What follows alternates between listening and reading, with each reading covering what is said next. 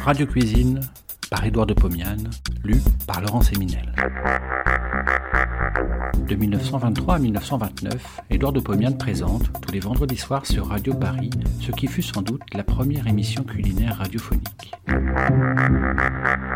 Cela s'appelait Radio Cuisine. Près d'un siècle plus tard, nous donnons à réentendre ces quelques 200 chroniques qui firent la joie des auditeurs de l'époque. Cette semaine, côtelettes de chevreuil purée à l'ibab. À la devanture de mon rôtisseur était pendu un jeune chevreuil. Il avait la tête en bas et le ventre ouvert. Je le contemplais avec tristesse. Le patron me tira de ma mélancolique méditation et m'annonça que, d'autorité, il m'avait réservé six côtelettes pour le lendemain, jour du dépeçage de l'animal. Et me voici, avec mes côtelettes. Que vais-je en faire? Si je ne les fais pas mariner, ma famille me dira que ça ne sent pas le gibier, car telle est la force de l'habitude que nous nous figurons que la chair des gros gibiers doit toujours avoir séjourné dans du vin aromatisé avant d'être portée à la casserole ou au four. Soit, je veux faire mariner les côtelettes. Je les pose donc dans un plat creux et les arrose avec un demi-litre de vin rouge de très bonne qualité que j'agrémente de poivre, de quatre épices, de thym, de laurier, de rondelles d'oignon et d'une gousse d'ail écrasée d'un coup de poing sur la table.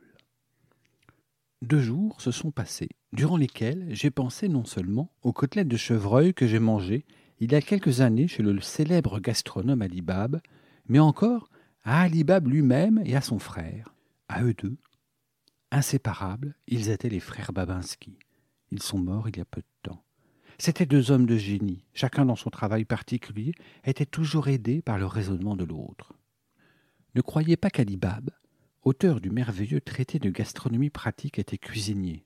C'était un ingénieur des mines les plus réputés du monde entier. Quant à son frère, le docteur Babinski, ce fut le plus grand génie médical que la France et l'humanité aient eu depuis Laennec. Comme Laennec découvrit l'auscultation du poumon, le docteur Babinski découvrit l'exploration du système nerveux central par l'étude de signes extérieurs. À l'aide d'une épingle, il excite la plante des pieds. Le gros orteil se relève-t-il?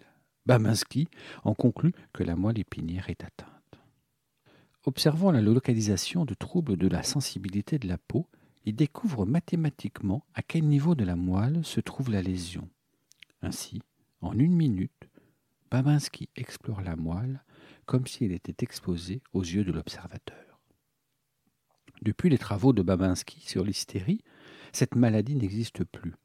Grâce à lui, la foule des hystériques, malades imaginaires qui étaient à la charge de la société, n'encombre plus les hôpitaux.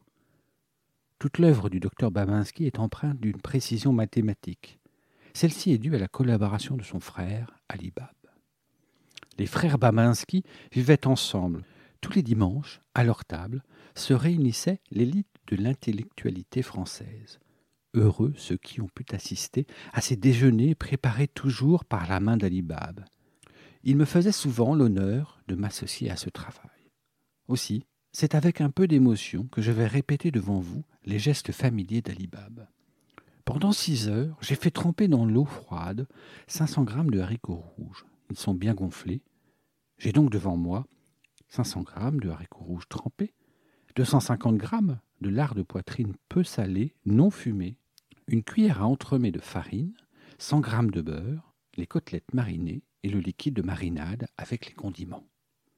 Je verse la marinade avec oignons, ail, thym, laurier, épices dans une petite casserole. Je la pose sur le feu, je chauffe.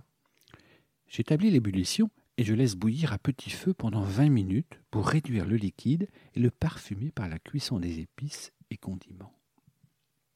Sur un autre feu, je place les haricots dans une casserole. Après les avoir couverts d'eau légèrement salée, je laisse bouillir. Si les haricots sont de bonne qualité, ils sont parfaitement cuits en une petite heure. Je vide la casserole sur une passoire, je recueille l'eau qui pourra m'être utile, je pose les haricots dans mon presse-purée par petites portions. Je tourne le pilon, la pulpe passe très facilement. J'écrase ainsi tous les haricots. Une purée excessivement épaisse, sèche, non homogène. Je la conserve dans une petite casserole. Dans une poêle à frire, J'oppose le tiers du beurre. Je chauffe, il fond. Je pose le lard coupé en fines tranches.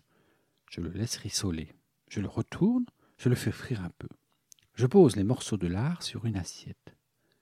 Dans la graisse de la poêle, je pose la farine. Je chauffe, je mélange, je laisse légèrement roussir cette farine. Petit à petit, je verse le vin de la marinade après avoir rejeté les éléments solides rondelles d'oignon, ail, thym, laurier. Je mélange. Je fais une sorte de colle assez épaisse. C'est un roux mouillé au vin rouge. Je laisse chauffer dix minutes.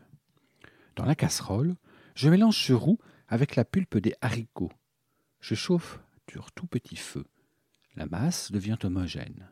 La purée est trop épaisse. Je la fluidifie en ajoutant petit à petit de l'eau de cuisson des haricots. Je chauffe, j'ajoute tout le reste du beurre. Il fond. La purée commence à être soulevée par de brusques soubresauts. Je fais une flamme à peine perceptible, je goûte, je ressale un peu. Sur la purée, je dépose les tranches de lard frit. Je tiens le tout au chaud. Je lave rapidement la poêle, je l'essuie, j'y dépose 40 grammes de beurre. Je chauffe, il fume. Je dépose dans la poêle les côtelettes bien essuyées à l'aide d'une serviette. Elles rissolent sur une face. Je les retourne, je les laisse prendre couleur. Six minutes de cuisson en tout. Je vais dresser le plat. J'ai un beau plat argenté assez creux. J'y dépose la purée très chaude. Je décore le tout avec les tranches de lard rissolé. Au milieu, je place les six côtelettes, bien dorées mais saignantes, à l'intérieur. Je porte à table et j'annonce purée de haricots alibab. Chacun sait que ce sera une œuvre d'art si j'ai réussi. Bon appétit et à la semaine prochaine.